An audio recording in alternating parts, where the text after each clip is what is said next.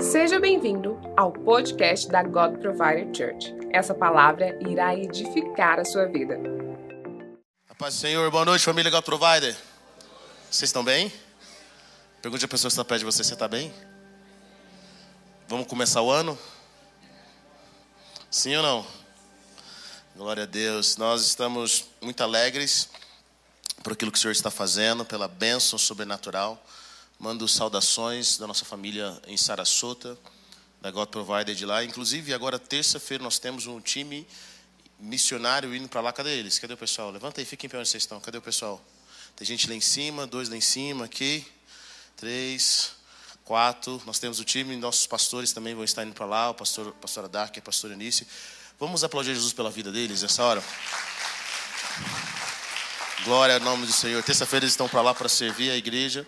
Nós estamos é, é, nesse projeto de ver um avivamento na cidade de Sarasota. Nós temos uma palavra profética para aquela região. Nós cremos naquilo que Deus está fazendo. E depois de algumas palavras que nós recebemos alguns anos atrás, que nós sempre enviaríamos pessoas para esse lugar, para serem uma bênção nesse lugar. E eu quero fazer, quero encorajar você a fazer parte disso através das suas orações, através do suporte uh, financeiro. De todas as formas, nós estamos alugando um teatro lá no, em Sarasota para nós fazermos esse tempo tão precioso. Então, está vindo alguns amigos também da região uh, uh, que vão estar servindo lá para essa noite profética. Então, não deixe de orar, não deixe de fazer parte disso, porque nós cremos em um avivamento naquela cidade. Quantos creem comigo? Diga amém. Sabe, eu quero encorajar você a investir. Quantos irmãos aqui já foram para os Estados Unidos e conheceram Sarasota, um lugar lindo? A praia número um dos Estados Unidos. O pastor Lucas Teles está lá, mais a pastora Flávia e o pastor Evan, como vocês conheceram aqui. Quantos estavam aqui nos céus abertos? Levante sua mão aqui. Quantos conheceram o pastor Evan Gilbert? Amém. Ele está lá, nosso time está lá e tem sido uma bênção de algo tão poderoso nesses dias. Sabe, uh, eu quero encorajar você a se movimentar de uma forma diferente nesse ano de 2024, a enxergar as coisas pelos olhos da fé, a enxergar as coisas pela perspectiva dos céus. Isso é extremamente importante. E é sobre isso que eu quero falar hoje. Abra sobre comigo em Gênesis capítulo 12, versículo 1, versículo 9. Enquanto você abre a sua Bíblia em Gênesis capítulo 12, versículo 1, versículo 9, eu quero trazer para você algumas perspectivas Uh, eu cresci num lar cristão, eu cresci num lar onde eu aprendi sobre a palavra, eu vivenciei a, a Bíblia, não só na, na, teoria, mas na prática. Quantos estavam aqui semana passada, quando o pastor ouviu a ministração do pastor Adar Quitel, semana passada, sobre fé? Muitos testemunhos, muitas coisas extraordinárias. Então eu vivenciei isso. Então o que ele fala, eu, eu, eu realmente participei disso. Uh, mas por algum motivo, à medida que nós crescemos, principalmente como cristãos, nós às vezes vemos Deus como Deus do milagre, mas não Deus do sistema. Está comigo? É como se nós víssemos o Deus da exceção e não o Deus da regra. Diga comigo: Deus é o Deus da regra, Ele é o Deus da exceção. Está comigo? Ele criou todas as coisas, todas as coisas foram feitas por meio dele, através dele. Entender isso é extremamente importante, que às vezes nós vemos Deus de uma forma, mas não conseguimos ver Deus como um todo. E quando nós lemos a palavra, os princípios que são aplicados na palavra, as leis que estão na palavra, elas não são leis apenas para a nossa religião. Elas não são leis que funcionam apenas porque eu sou cristão. Elas não são leis que funcionam apenas porque eu estou aqui nessas quatro paredes. Mas elas são leis que regem o universo. As leis de Deus regem o universo. É o que Jesus fala, que Deus manda a sua, a sua, o seu sol, a sua chuva para os bons e para os maus. Né? Eu e você, tanto sendo cristão ou não, nós estamos debaixo do princípio, nós estamos debaixo da lei da gravidade. Essa é a realidade. Então nós precisamos entender como as coisas funcionam. Quando nós lemos a palavra, nós achamos que é algo, é algo da nossa verdade, é algo que o cristianismo pensa assim. Não, não, não. São, re, são leis que regem o universo, seja para mim, seja para você.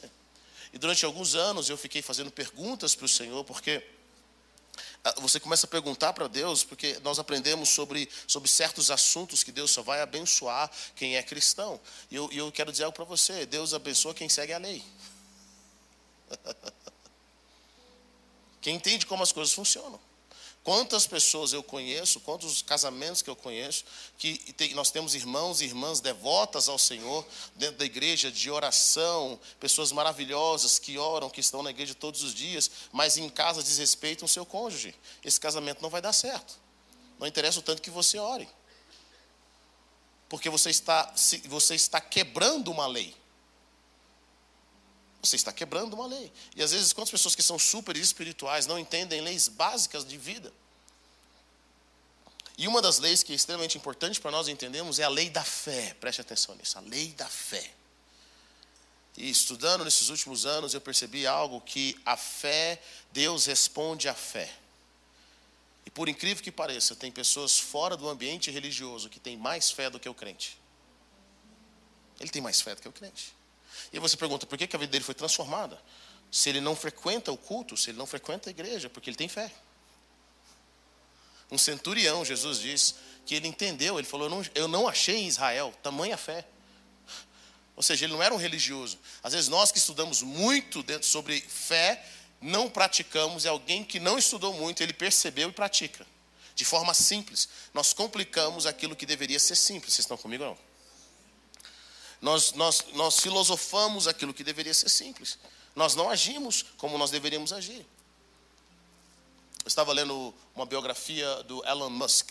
Não sei se você já ouviu falar do Elon Musk. Elon Musk foi o criador da SpaceX e também do Tesla. O Elon Musk que quebrou a, aquela frase que diz que foguete não tem ré. Agora tem, graças a ele.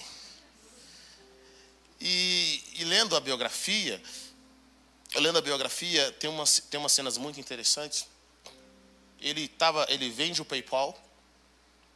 Ele vende o PayPal, era um cara novo, um cara jovem, vende o PayPal. E nesse, nessa venda do PayPal, ele decide que ele vai seguir um sonho. Qual o sonho? Levar o homem a Marte. Cara, que coisa louca, né? Levar o homem a Marte. E aí ele começa o processo da SpaceX e começa agora também o processo da Tesla porque ele acreditava em carros elétricos e aquela, aquela coisa toda. E aí você começa a observar que ele, ele diz, olha, eu tenho tantas chances, eu não sei, eu não lembro agora de cabeça, eram quatro ou cinco chances, para fazer um foguete funcionar. E ele teve que começar do zero. Ninguém deu para ele um foguete de mão beijada. Ninguém deu para ele um projeto, ele teve que ir atrás. E ele teve que agora criar todo um sistema, um sistema novo de combustão. E ele contrata não engenheiros, engenheiros mais velhos, mas engenheiros novos, para fazer parte do projeto dele. E ele faz todo, sabe, e eles têm que descobrir coisas novas, de formas diferentes. E ele tinha chance para, se eu não me engano, quatro ou cinco tentativas. Se depois de quatro ou cinco tentativas não desse certo, ele estava falido. Não só ele estava falido, mas ele ia ser preso porque ele estava pegando dinheiro de uma empresa, o Tesla, sem autorização dos investidores, e colocando dinheiro na SpaceX. Bom, no último teste que ele podia bancar, deu certo. Só que agora ele precisava de dinheiro. Quem ia abrir a porta para ele? E aí, quando ele estava prestes a fechar a sua companhia, a NASA liga para ele e fecha um contrato de bilhões. E aí, agora é história, agora todo mundo acha maravilhoso. E eu fiquei fazendo a pergunta, eu falei, não tem nenhuma menção nesse livro que esse cara orou. Não tem uma menção nesse livro que esse cara jejuou. Veio um profeta e disse para ele: Eis que te digo, ouvi o seu clamor. Não tem nenhuma menção nesse livro. Mas deu certo. Por quê? Porque Deus honra algo chamado fé. Deus honra algo chamado fé. Sabe, querido? Às vezes você está orando para fazer algo que Deus já falou para você fazer, você não tem fé. Aí você fala, não quero ouvir de Deus. Você não quer ouvir de Deus, você é desobediente, você não acredita. Deus já falou com a gente. Ele já ministrou os nossos corações. A fé é ação. Quantas pessoas fora do ambiente de igreja têm mais fé do que aqueles que cresceram na igreja? E me incomoda saber que o crente que tem a palavra da verdade, no qual milhões e milhões de pessoas que estão querendo crescer e prosperar e arrumar a sua vida, ter a sua vida transformada, eles estão abraçando os princípios da palavra, ainda que não conheçam o Deus da palavra, estão tendo as suas vidas transformadas, e os crentes dentro da igreja, eles ficaram tão familiarizados com os princípios divinos que eles não conseguem aplicar na sua própria vida. Você não tem ideia do quanto tem quantas pessoas que não são crentes, são ímpias e dizimam. Pessoas que são ímpias e elas são humildes. Enquanto tem muito cristão que ele usa o reino espiritual para ser orgulhoso, para não se humilhar, para não pedir. Jesus nos mostra algo interessante. O centurião, que não era religioso, entendeu como é que funcionava o reino. E os religiosos não entenderam como funcionava o reino. Bom, espero que você entenda como funcionam as coisas de Deus. Por quê? Porque senão você está gastando seu tempo aqui à toa. Me preocupa isso. Minha função como pastor é fazer com que você cresça na fé. É fazer com que você entenda as coisas de Deus de uma forma clara. Sabe, às vezes nós buscamos em um ambiente, uma igreja, onde, onde seja legal. Um ambiente onde o culto seja bacana, as luzes, a iluminação, a, a filmagem. Mas o nosso objetivo aqui não é esse. O nosso objetivo é que nós cresçamos em fé. Você precisa crescer em fé. Precisa crescer em fé. Se você não crescer em fé, você pode ir para qualquer lugar. Sua vida nunca vai romper como deveria. E hoje eu quero trazer alguns princípios que para mim são importantes. Em todo esse tempo como cristão, são princípios que eu venho observando a aplicabilidade deles. Em Gênesis 12, versículo 1, diz o seguinte: Então o Senhor disse a Abraão: Sai da sua terra, no meio dos seus parentes e da casa do seu pai e vá para a terra que eu lhe mostrarei. Farei de você grande, um grande povo e o abençoarei. Tornarei famoso o seu nome. E você será uma bênção. Abençoarei os que o abençoarem, amaldiçoarei os que o amaldiçoarem. E por meio de você todos os povos da terra serão abençoados. Partiu Abraão, como lhe ordenara o Senhor, e Ló foi com ele. Diga comigo, e Ló foi com ele. Abraão tinha 75 anos de idade quando saiu de Arã. Vamos orar, Pai. Eu quero pedir nessa noite que a tua mão guarde os teus filhos. Eu oro para que o espírito de sabedoria e revelação esteja sobre o coração deles.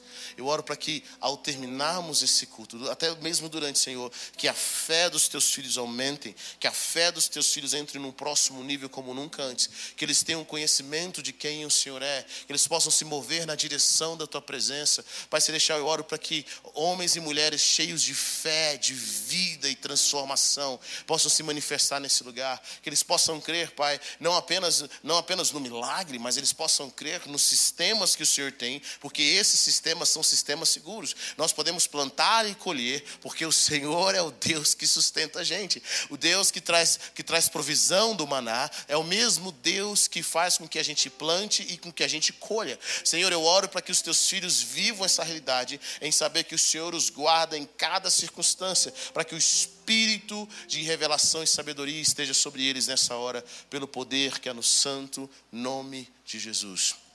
Amém? Abraão é conhecido como pai da fé, e é interessante essa história dele. Abraão é o cara que vai, Deus fala, sai da sua terra, e ele sai. Ele sai, ele, ele, ele vai seguir o seu caminho. Bom, eu quero trazer para vocês alguns conceitos, onde chegar no ponto que eu quero chegar nessa noite. Número um é a palavra fé é confiança. Diga comigo, confiança. A palavra fé é confiança, simplesmente isso. A palavra fé não é nada, nada místico, a, a, palavra fé não significa acender uma vela, fé não significa orar, fé não significa nem ler a Bíblia, fé é confiar. Nesse exato momento você está tendo confiança. Nós só sentamos numa cadeira porque você tem confiança. Você não tem coragem de sentar numa cadeira de plástico de uma criança, dependendo do seu tamanho. Você tem que ter fé. A fé, você coloca a sua fé, a sua confiança em algo que você sabe que vai funcionar. É assim que funciona. Então a fé é confiança. A fé, ela vem primeiro de todas as coisas. Primeira coisa que você tem que adquirir, a primeira coisa que nós adquirimos em Deus, na vida, chama-se fé. Tem que ter essa confiança. A fé é a base. A fé é a estrutura. Não é o conhecimento. Não é ser virtuoso. Não é perseverança. É fé, é confiança. Você vai ver isso em Pedro, quando Pedro fala o seguinte: adicione a fé de vocês à virtude. A virtude e o conhecimento. O conhecimento, domínio próprio. O domínio próprio é perseverança. Significa algo. A fé é o começo, mas ela não é o fim. Está comigo?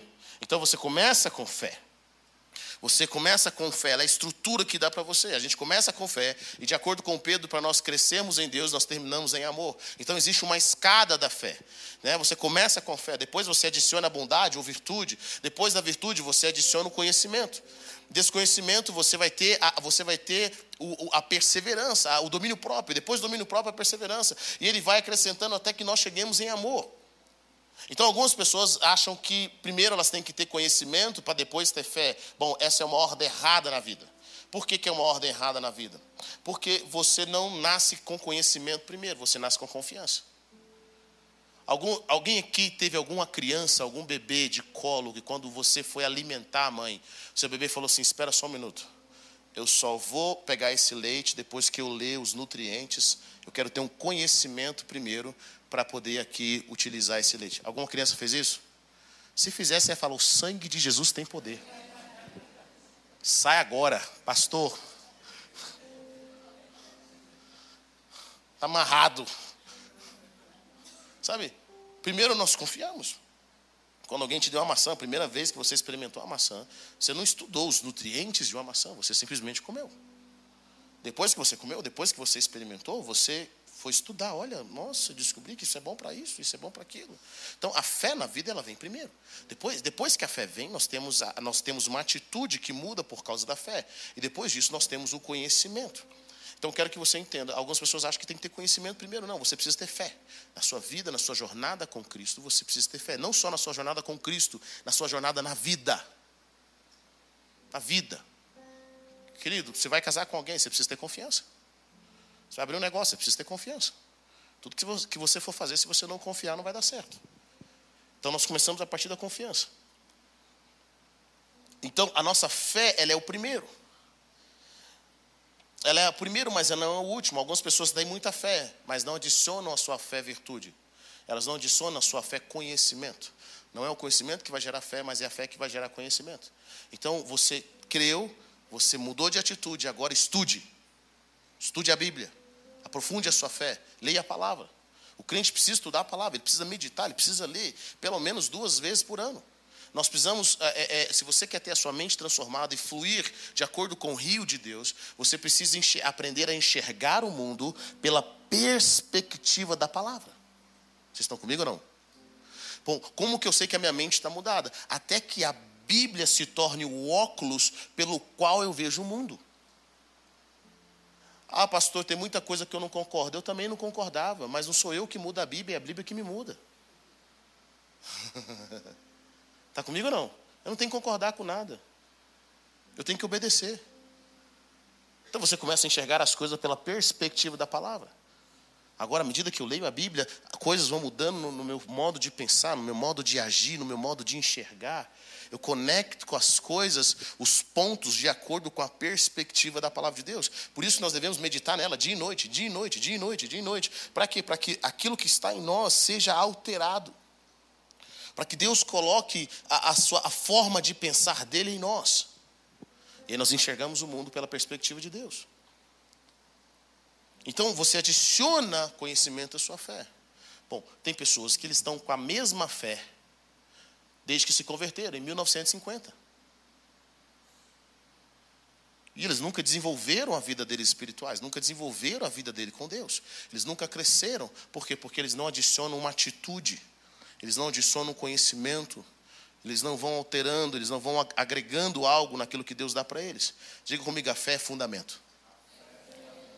A fé não é acabamento, ela é fundamento. Está comigo? Nós precisamos entender, a sua fé precisa ser desenvolvida.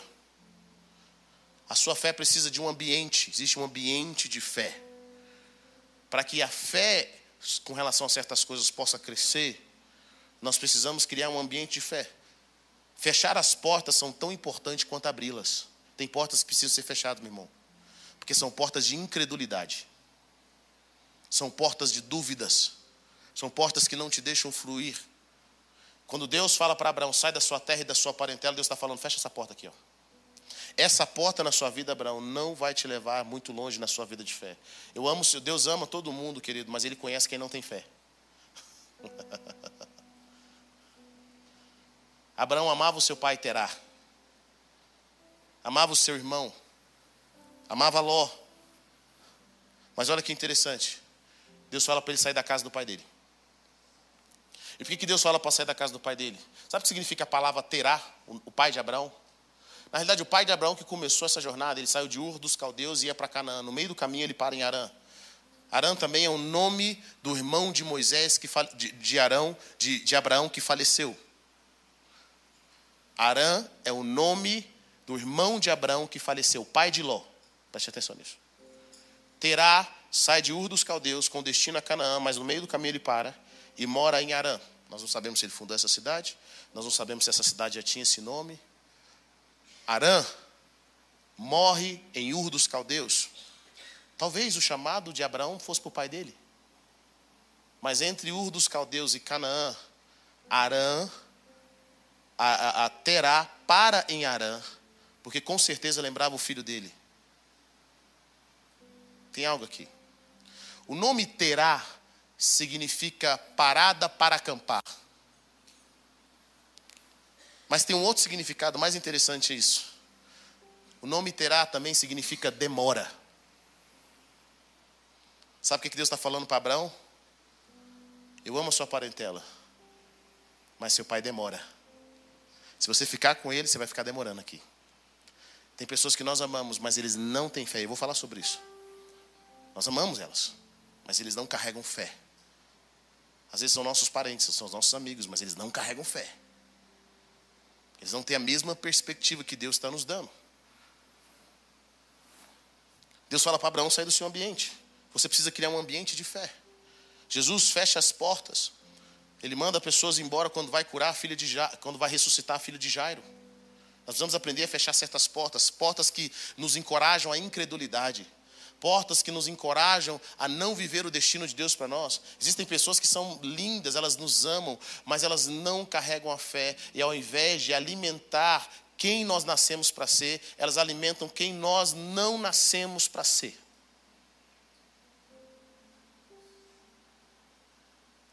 elas nos encorajam a estar fora do propósito de Deus. A sua fé precisa ser fortalecida, ela precisa ter um ambiente. Eliseu fechou as portas para ressuscitar o menino. A aprovação da fé produz perseverança. A fé nunca para de crescer, ela é o dom de Deus para você viver o impossível, o novo, obras maiores e maiores. Qual foi a última vez que você viu um milagre na sua vida? Quando você vê desafios, isso te alegra ou te deixa pensando como que isso vai, ser, vai, vai se acontecer, o que, que você faz? Bom, se você não tem visto coisas novas em Deus, falta fé. Falta fé. Às vezes não falta mais estudo, não falta mais entendimento, falta fé. Não adianta culpar o próximo, querido. Porque ninguém é responsável pela fé que nós deveríamos ter. Ninguém é responsável. Algumas pessoas podem ter fé por nós, mas elas não são responsáveis. Não é obrigação de ninguém ter fé por você. A minha, a minha função é ter fé por mim. Às vezes eu vou ter fé por você, mas nem sempre. Abraão teve fé. A fé nunca para de crescer, ela precisa, todo desafio hoje é um pequeno desafio. Você cresce, Deus amanhã te dá um outro desafio para a sua fé aumentar. E Deus vai te dando e vai te dando. Às vezes nós pensamos assim: Deus vai fazer algo grandioso da noite para o dia. Ele não vai fazer algo grandioso da noite para o dia, sem primeiro te dar desafios pequenos que vão aumentando a sua fé. Pequenas coisas. Milagres que vão fazer com que você chegue a um nível de crescimento em Deus. Quem crê, faz. Quem crê, realiza. Os dez leprosos foram apresentar ao sacerdote. Deus Jesus dá uma ordem, vai lá, vai se apresentar ao sacerdote. Eles foram curados no caminho. Pedro creu quando caminhou sobre as águas, quando jogou as redes debaixo da palavra de Jesus. Noé creu quando construiu uma arca. O cego de nascença creu quando foi se lavar no tanque de Siloé. Qual é o sinal de fé para você? O que você tem que fazer que demonstre a sua fé? Jesus fala algo para você fazer, ele te deu uma ordem, mas você simplesmente não, não obedece.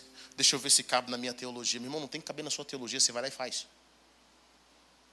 Tem que caber no seu entendimento, você vai lá e realiza. A fé é ter uma atitude. É ter algo. Quem crê faz, quem crê fala. Só ouvir não te faz ter fé. a resposta demonstra se você crê ou não. E é importante isso. Nós precisamos de pessoas que entendam esse princípio do reino. Tem algumas coisas que Deus tem falado com você há anos para fazer. Algumas atitudes que Deus tem dado na sua vida e fala, vai lá e faz. Às vezes é, seja sair do seu emprego, seja sair dessa sociedade. Você sabe que não está legal ali, você sabe que não é bênção mais. Mas você fala, cara, mas eu vou para onde? Vou fazer o quê? E Deus fala, faz. Se mova. Se mova. O grande problema, quando nós lemos a palavra de Deus, você vai perceber algo. E é engraçado porque nesse primeiro mês de janeiro e fevereiro nós lemos a Bíblia, uma, uma parte da nossa liderança leu a Bíblia em um mês. E a ideia não é entender muita coisa, a ideia é ter na sua mente todas as histórias conectadas nessa leitura.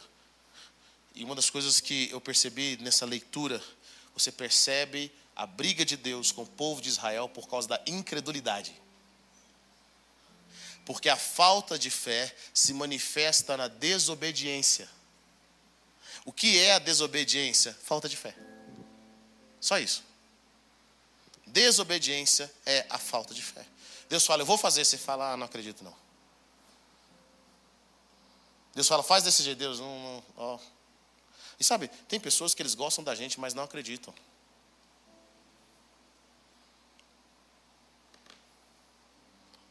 Vou falar um pouquinho sobre isso mais à frente. Às vezes nós temos fé para os outros, mas não temos fé para nós. Conhece aquela pessoa que crê que vai dar certo para todo mundo? Mas quando é a vez dele, não, tem, não crê? E às vezes eu falo algo para você, querido. Às vezes é mais difícil ter fé para a gente. Deus fala assim: ó, eu vou te usar.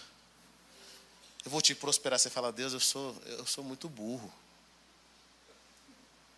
Eu não sei falar nada. Meu, não, Deus, você acertou, não. Deus, dessa vez o Senhor errou. Deus fala, vou mudar seu casamento. Você já viu Deus mudando o casamento do irmão? Você, fala, eu? Deus, me desculpa. Aquele homem, aquela mulher, misericórdia. Que ela não transforma nunca. Nós temos fé para os outros, mas não temos fé para nós. Você tem fé que Deus vai fazer algo extraordinário na vida do irmão? E sabe o que eu percebi? Eu percebo que é, não são os inteligentes, os mais dotados, os que falam bem, os que são capazes, que crescem na vida. São aqueles que têm fé. São aqueles que têm confiança. Quantas pessoas que você vai conviver com elas, você fala, rapaz, sou muito mais inteligente que esse daí, ó. não sei nem como é que ele está prosperando. Eu sei porque ele está prosperando. Porque ele tem confiança, ele tem coragem. Ele tem a capacidade de fazer o que você não consegue fazer porque você é covarde. Ele tem coragem de caminhar sobre as águas. Tem coragem de ir de forma mais profunda. Às vezes eu vejo quantos pastores. Um dia meu pai estava conversando com um irmão que é conhecido, cheio de conhecimento. E conhecimento é bênção, querido. Conhecimento que vem sobre a fé. Se você tiver fé e conhecimento, vai ser bênção de um irmão, um pastor, um pastor teólogo maravilhoso, falou com meu pai, conversou com meu pai e falou assim, pastor, eu dirijo várias congregações, mas eu não tenho nem três dos milagres que você carrega.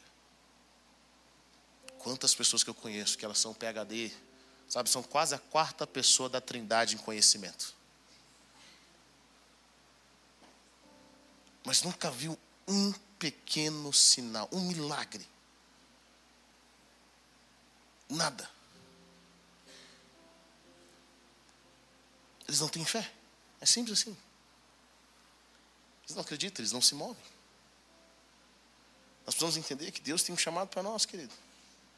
É fácil acreditar nos outros, às vezes é difícil acreditar naquilo que Deus pode fazer através de nós. Diga a pessoa que está perto de você, querido. Hoje eu vou sair daqui acreditando naquilo que Deus pode fazer através de mim.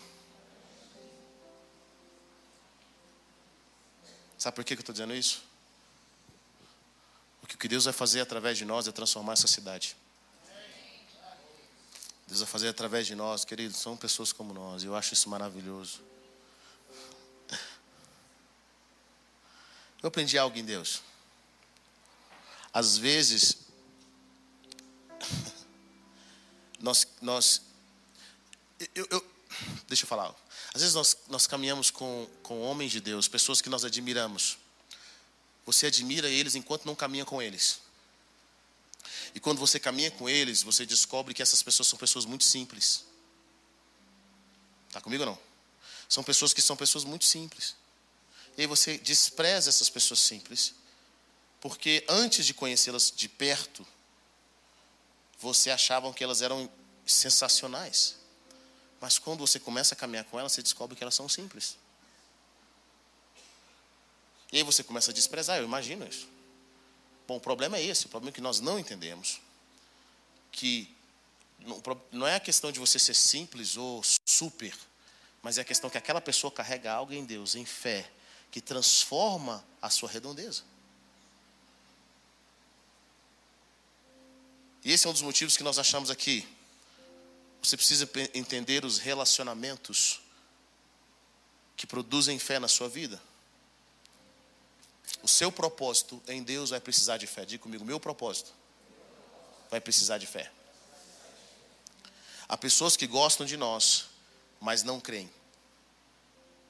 Elas querem nos ajudar, mas não acreditam naquilo que Deus pode fazer através de nós. Ló era esse homem. Foi com Abraão, mas ele não carregava fé. Os irmãos de Jesus amavam Jesus com certeza. Mas por que, que eles não viraram discípulos de Jesus em vida? A Bíblia diz claramente: porque os seus irmãos não criam nele. Qual foi o lugar onde Jesus encontrou maior dificuldade para fazer milagres? Aonde? Na sua terra natal. Eles olharam para Jesus e falaram assim: Esse nem é é o carpinteiro? E, mas espera, ele não é o filho de seu Zé? Da dona Maria? Não jogava bola com os meninos aqui? Onde que ele arrumou esse poder, rapaz? Imagina, cidade pequena, a fofoca rola. E a Bíblia diz algo interessante: Jesus não pôde. Jesus não pôde realizar milagres ali. Ele não pôde realizar muita coisa. Por que ele não pôde realizar muita coisa? Porque não havia fé. Eles viram Jesus histórico, eles viram Jesus pessoa, mas não viram Jesus cheio de fé. O Jesus transformador. E os seus irmãos participavam desse, desse mesmo princípio. Às vezes nós estamos perdendo, tem algo que ficou, ficou familiar para nós, e nós perdemos a essência. Irmão, não deixe que a glória de Deus, que o mover de Deus, que a fé, que pessoas que carregam a fé perto da sua vida se tornem familiar para você. Porque assim como os irmãos de Jesus perderam a noção das coisas, perderam a oportunidade de fazer história, muitos irmãos têm perdido a oportunidade de viver um novo, porque não conseguem enxergar quem carrega algo de Deus ficou familiar. Ló era esse homem, ele não conseguiu enxergar em Abraão um homem de fé. Abraão cria, mas Ló não. E tem algo interessante. Em certos relacionamentos, há pessoas que vão te manter na vida da fé, outras vão ser um empecilho. E há pessoas que caminham com você. Tem gente que Deus vai tirar da sua vida, preste atenção nisso. Não porque, elas, não porque elas têm inveja de você, porque a gente tem muito isso, né? Que Deus tire os invejosos de mim. É, e é engraçado, todo mundo chega para mim e fala assim, cara, eu, eu sou invejado demais. Ninguém fala para mim, pastor, eu sou, eu sou invejoso. Sabe, eu sou invejoso. Ninguém chega para mim e conta isso. Chega, algumas pessoas chegam para mim e falam assim, fizeram fofoca no meu nome. Ninguém fala, eu sou fofoqueiro. Eu tenho um problema, não, olha, pastor, sabe, tem uma história dos irmãos, eu, eu, gosto dessa história, é uma história antiga. Três irmãos foram para o monte orar. E lá eles jejuaram e gastaram dias orando na presença de Deus. Aí no final aquele quebrantamento veio, a presença de Deus veio. E aí um irmão falou assim: Olha, gente, já que a gente está nesse ambiente aqui, esse ambiente poderoso, eu quero contar que eu tenho um problema com o dinheiro. Eu roubo das pessoas. Sabe, eu roubo do meu patrão. Eu não posso ver um dinheiro que eu, eu roubo. E eles tinham combinado assim: o pior pecado, a gente vai orar primeiro. Então, dos três que tiver o pior pecado, a gente vai orar primeiro. Pode ser? Pode ser. O outro falou, pastor, oh, irmãos, o que eu quero confessar nesse ambiente? Eu tenho um problema com adultério. Nunca falei, vocês nunca imaginaram isso de mim, mas eu sou adúltero. Eu sou adúltero. Olha, irmão, sabe, aquele, sabe aquela irmã? Tive um caso com ela. Sabe, fulano? Tive. Eu não posso ver uma mulher, irmão. Eu tenho um problema sério. E o terceiro falou assim, irmão, e você, irmão? Irmão, eu tenho um problema com fofoca. Eu estou doido para descer aqui e contar para todo mundo. todo mundo que vocês estão me confessando aqui agora. Eu não aguento mais, minha boca está coçando. Ó, irmãos, então o seu caso é mais grave. Nós vamos orar por você agora. Sabe, as pessoas não chegam para mim e contam, cara, eu, tenho, eu sou fofoqueiro, pastor, não dou conta. Quando eu vi a minha língua já foi. Sabe, tem pessoas que Deus tira da nossa vida, não porque eles são invejosos, não porque eles não gostam da gente, não porque eles são fofoqueiros, não porque eles estão de olho para tentar arrancar da sua vida. Sabe por que Deus tira certas pessoas de perto de nós? Porque eles simplesmente não têm fé. Ló não tinha inveja de Abraão, era o tio dele, ele amava. Ló não queria a riqueza de Abraão. Ló amava o seu tio, seu tio, ele tinha um tio como pai.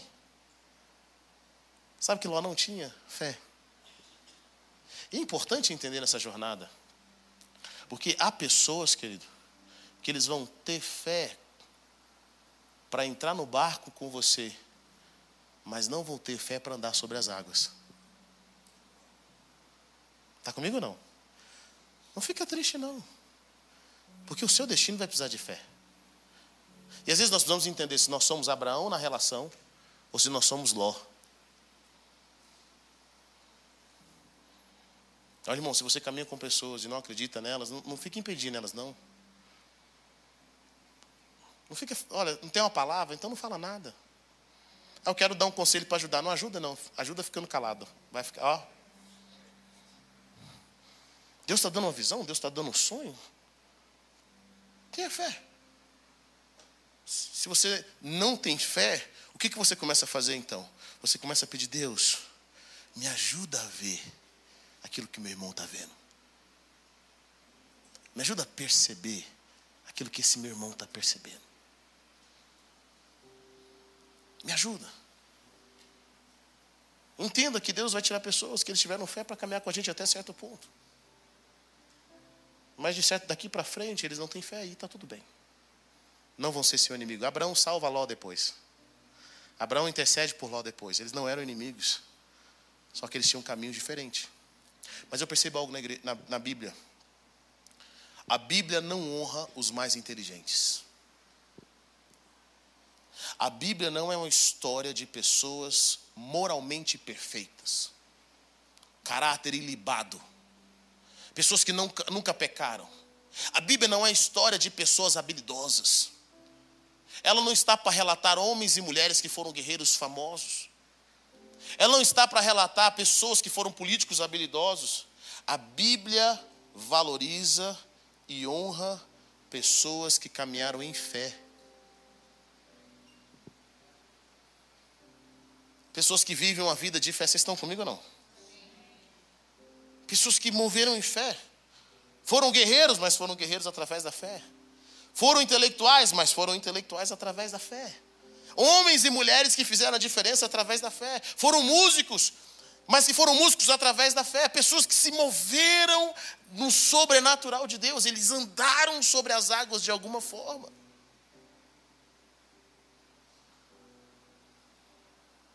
Tem pessoas que elas são como Ló. Ou como os irmãos de Jesus. Outros são como os discípulos de Jesus que deixaram Jesus em Mateus 6, 6, 6. Em João 6, 6, 6. Sabia disso? João 6, versículo 66.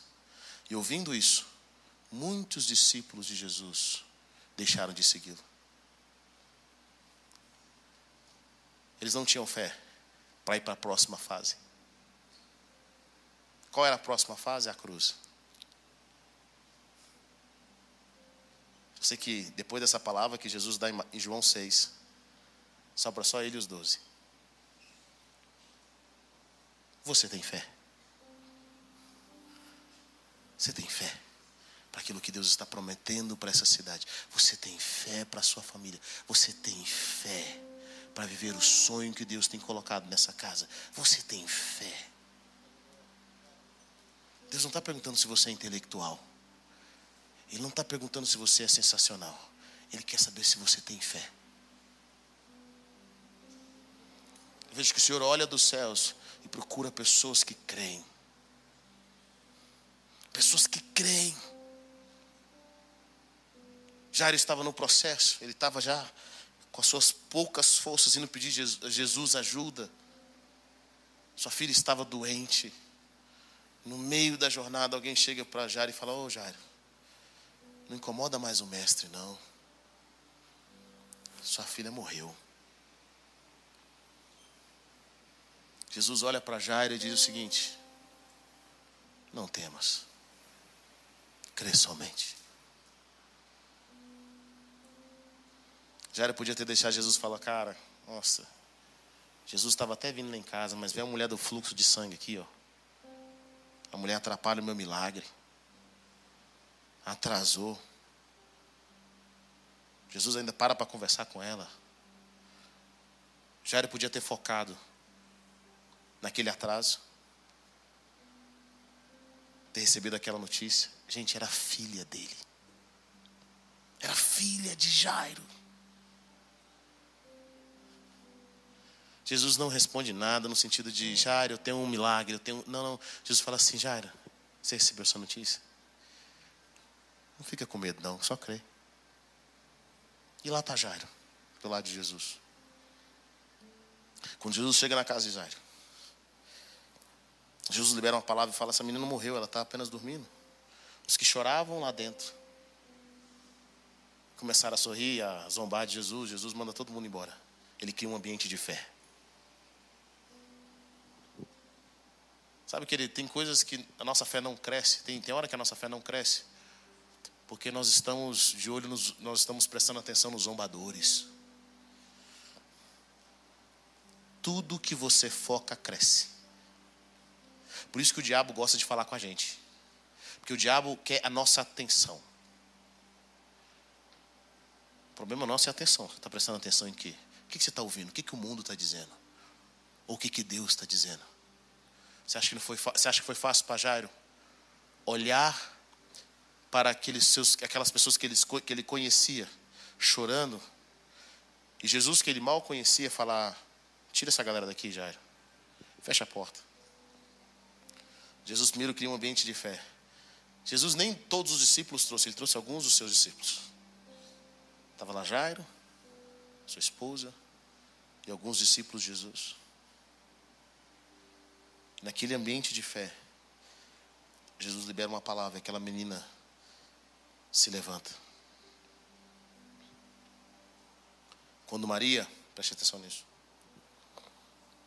recebe a figura, a, visão, a, a visitação do anjo, Maria não sai contando para todo mundo. Talvez se fosse hoje, na nossa necessidade de ser aprovado, quantas irmãs que receberam a visita do anjo fariam o que hoje? Oi, gente. Estou aqui com Gabriel. Gabriel, direto do céu. Falei, sabia que a minha hora ia chegar? Hã? Você mãe de Jesus, você mãe do Messias. Agora meu Instagram vai bombar. Maria não faz isso. Ela não vai para a cidade, ela não vai contar para a história para o pessoal. E é engraçado isso.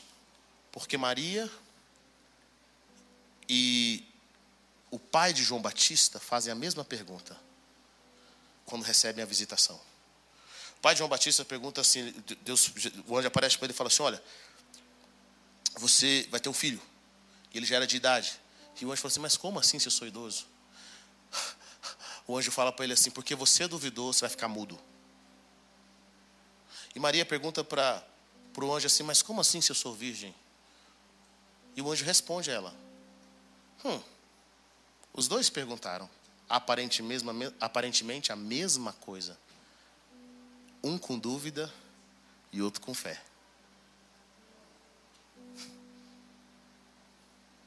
A mesma coisa. E olha que interessante. O anjo dá uma dica para Maria. Ele fala assim: Maria, sua prima Isabel, aquela que era estéreo, também está grávida.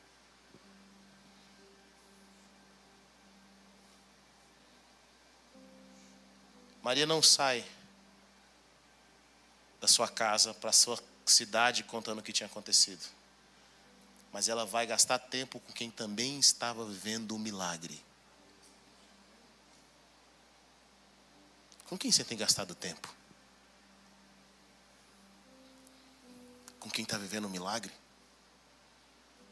Quem te ofende com a fé dele? Quais os seus amigos te ofendem com a fé que eles carregam? Porque tem gente que tem que te ofender.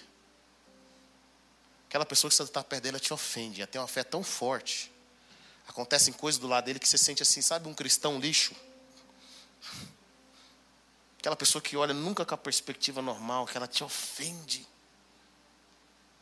Eu gosto de contar isso porque anos atrás, quando eu tinha casado e mudei pela fé, o Senhor falou para mim: Olha, você vai comprar uma casa. Eu falei: Eu vou comprar uma casa, amém, glória a Deus. E um dia meu pai liga para mim e fala assim: Meu filho, você vai comprar uma casa. Eu falei: Pai, que bênção, Deus também já tinha falado comigo. Mas meu pai fala: Você vai comprar uma casa nos Estados Unidos com 27 mil dólares. Eu falei: Pai, comprar uma casa de Deus, 27 mil dólares, o senhor está fora de noção. Com 27 mil dólares eu compro um carro aqui, pai.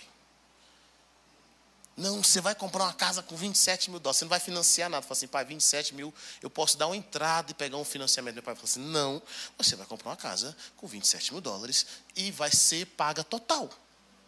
E falei, pai, quando você veio aqui há 30 anos atrás, talvez você achava a casa por 27 mil dólares. E sabe, meu pai tem um jeito dele, é um jeito bem assim, bruto.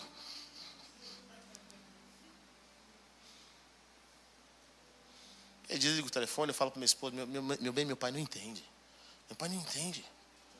Não tem casa de 27 aqui. Eu já procurei, a gente está procurando. Não tem essa casa, não existe. Minha, minha esposa falou, meu, meu bem, seu pai é um homem de fé. Deus deve estar tá mostrando algo para ele que você não viu. Bom, eu aprendi uma coisa, querido. Nós não fazemos tudo que a gente quer. Viver por fé é isso, tá? Meninos só fazem aquilo que eles sentem vontade. Pessoas adultas fazem aquilo que tem que ser feito. Isso é maturidade na fé. Você não vai sentir vontade, não faz sentido, mas você se move. Você honra. E a gente começou a buscar casa, buscar casa, busquei de tudo que eu busquei. Achei uma casa que estava à venda por 50 mil, já era muito barato. O banco tinha tomado essa casa de uma pessoa.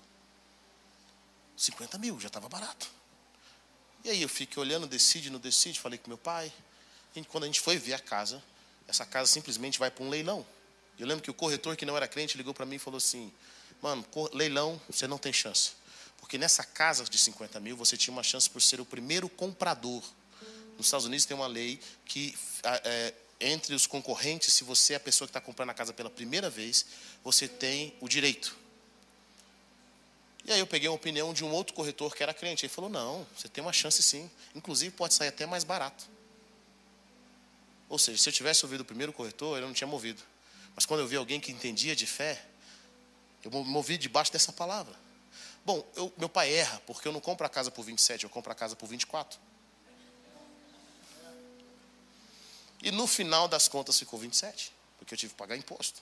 Bom, essa casa que era 20, 27, ela hoje vale mais de 200 mil dólares. No mesmo dia que eu peguei a chave da casa, o corretor, na realidade, eu peguei a chave da casa. O corretor falou: Cara, eu não acredito. No mesmo dia, ele falou para mim: eu, eu tenho 20 anos que eu mexo com isso. Eu nunca vi isso na minha vida. Nunca vi, nunca vi. Ele falou: Hoje, se você quiser 50 mil na sua casa, eu tenho um comprador agora. Eu falei: Não, meu irmão. Isso daqui foi Deus que me deu. Não. Podia falar: Deus, dá para fazer um milagre de 50? Olha que interessante. Meses depois, esse mesmo corretor vai lá para minha casa e fala assim: Deixa eu te fazer uma pergunta. Ele bate na porta. Tem alguma coisa errada com essa casa? Porque não tem lógica você ter comprado. O banco nunca aceitou uma coisa dessa. Tem alguma coisa? Eu falei: Não tem. Porque os outros corretores estão me ligando. Diz que você abaixou o preço da região. Você desvalorizou o mercado.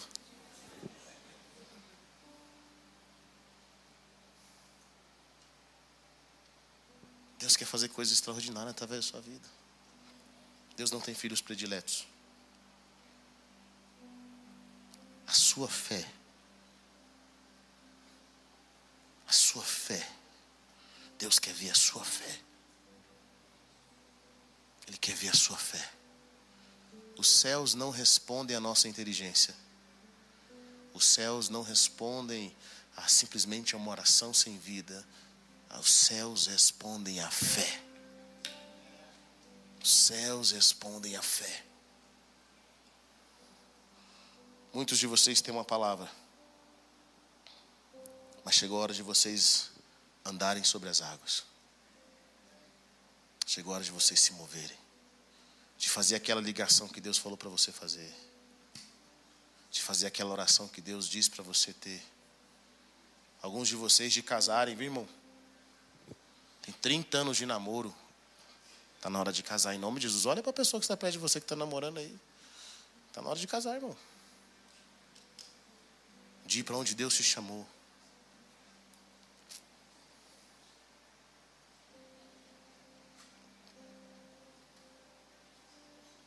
Sabe, deixa eu falar algo para você aqui antes de terminar. Eu quero orar com você. Se coloque em pé nessa noite.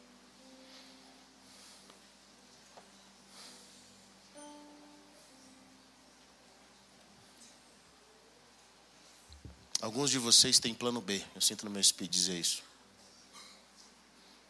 Deus te chamou para algo, mas você tem um plano B. Você fala, não quero fazer isso, porque eu não quero passar dificuldade.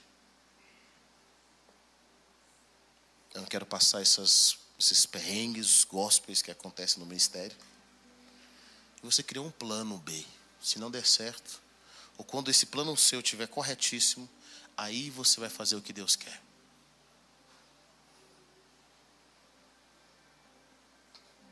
Deixa eu falar para você. É por isso que seus caminhos não prosperam. Quantos pastores e líderes, pessoas têm um chamado na obra? integral. Eles querem hoje ter um plano B, mas eles têm um plano, preste atenção nisso. Eles têm um plano de sustentabilidade, mas não porque Deus está dando um plano de sustentabilidade, eles têm um plano de sustentabilidade porque eles têm medo de passar fome. Está comigo ou não? Não é que Deus não vai te abençoar, não é que Deus não quer que você tenha, Ele quer que você tenha, não tem problema. Deus não tem problema de você ter empresas, ter negócios, Deus não tem problema com isso. Mas aonde está a sua confiança? Aonde está a sua confiança? Tem coisas na nossa vida, querido, que são um sinal da nossa falta de fé. Tem relacionamentos que nós temos que são sinais da nossa falta de fé. Tem ambientes que nós estamos que são um sinal da nossa falta de fé. Amigos que nós carregamos que é um sinal da nossa falta de fé. Mas hoje, em nome de Jesus, querido, sai desse lugar movendo pela fé Saia desse lugar, deixando a sua terra, a sua parentela, deixando a cidade, aquilo que você conhece, e saia daquele lugar que te pareça familiar, porque Deus quer, através de você, trazer milagres para essa geração. Deixa eu falar para você, querida, sua vida de fé vai produzir transformações em pessoas que você nunca imaginou. Sabe, Ló foi abençoado por causa da fé de Abraão. A palavra de Deus fala que eles enriqueceram muitos dois. E a divisão de Ló e Abraão acontece porque os pastores, um dos outros, começam a, a, a brigar porque a terra não conseguia suportar os rebanhos deles. Ló foi abençoado pela vida de Abraão, pela fé de Abraão. Mas Ló nunca se moveu por fé, Ló se movia pela aparência. Ló se movia pela aparência. Ele olha para o lado e vê Sodoma. Ele vê Sodoma. E vai fazendo seu acampamento até Sodoma. Ló chega em Sodoma rico. E sai de lá morando numa caverna, sendo abusado pelas próprias filhas. Porque a vida sem fé sempre vai te levar a um final que você não gostaria de ter. Mas Abraão, ainda que não tivesse uma aparência, ele só crescia. Ló teve a oportunidade, nesses anos que caminhou com seu tio, de ter aprendido pelo menos a orar, a levantar altares. Ele viu Abraão levantando altares. Mas Ló nem isso aprendeu. Quantas pessoas caminham com a gente 300 anos e não aprendem nada? Sabe, meu irmão? Aprenda, se mova, levante altares por conta própria. Às vezes você tem confiado no altar do seu tio, no altar da sua mãe, no altar do seu pastor. Você tem confiado na oração do irmão fulano de tal, na oração forte do pastor, e Deus está falando: Eu quero te ensinar a levantar altares. Porque o altar que você levanta vai produzir fé, e essa fé vai te conduzir a lugares que você nunca imaginou. Jeremias 29, 11. Eu que sei que pensamentos tenho sobre vós, diz o Senhor, pensamento de paz e não de mal, para dar a vocês o fim que vocês desejaram. Sabe, querido Deus, te criou com propósito. Existe algo dentro de você que vai prosperar e que vai transformar nações, que vai transformar em vidas, mas a fé é a chave que desbloqueia o que você está vivendo agora. Sabe, nesse momento, eu não entendo o seu desafio, eu não entendo aonde você está chegando, mas eu quero dizer algo para você. Eu tenho certeza no meu espírito que a fé é a chave que vai te levar para o outro lado. A fé é a chave que vai te levar para o outro lado. Sabe, nessa noite, comece a levantar a sua voz. Comece a levantar a sua voz, porque nada é impossível para Deus. Nada é impossível para Deus. Nada é impossível para Deus. Nada é impossível para Deus. Levante sua voz essa noite. Obrigado por ter ouvido até o final. Acesse o nosso canal e tenha acesso a mais ministrações.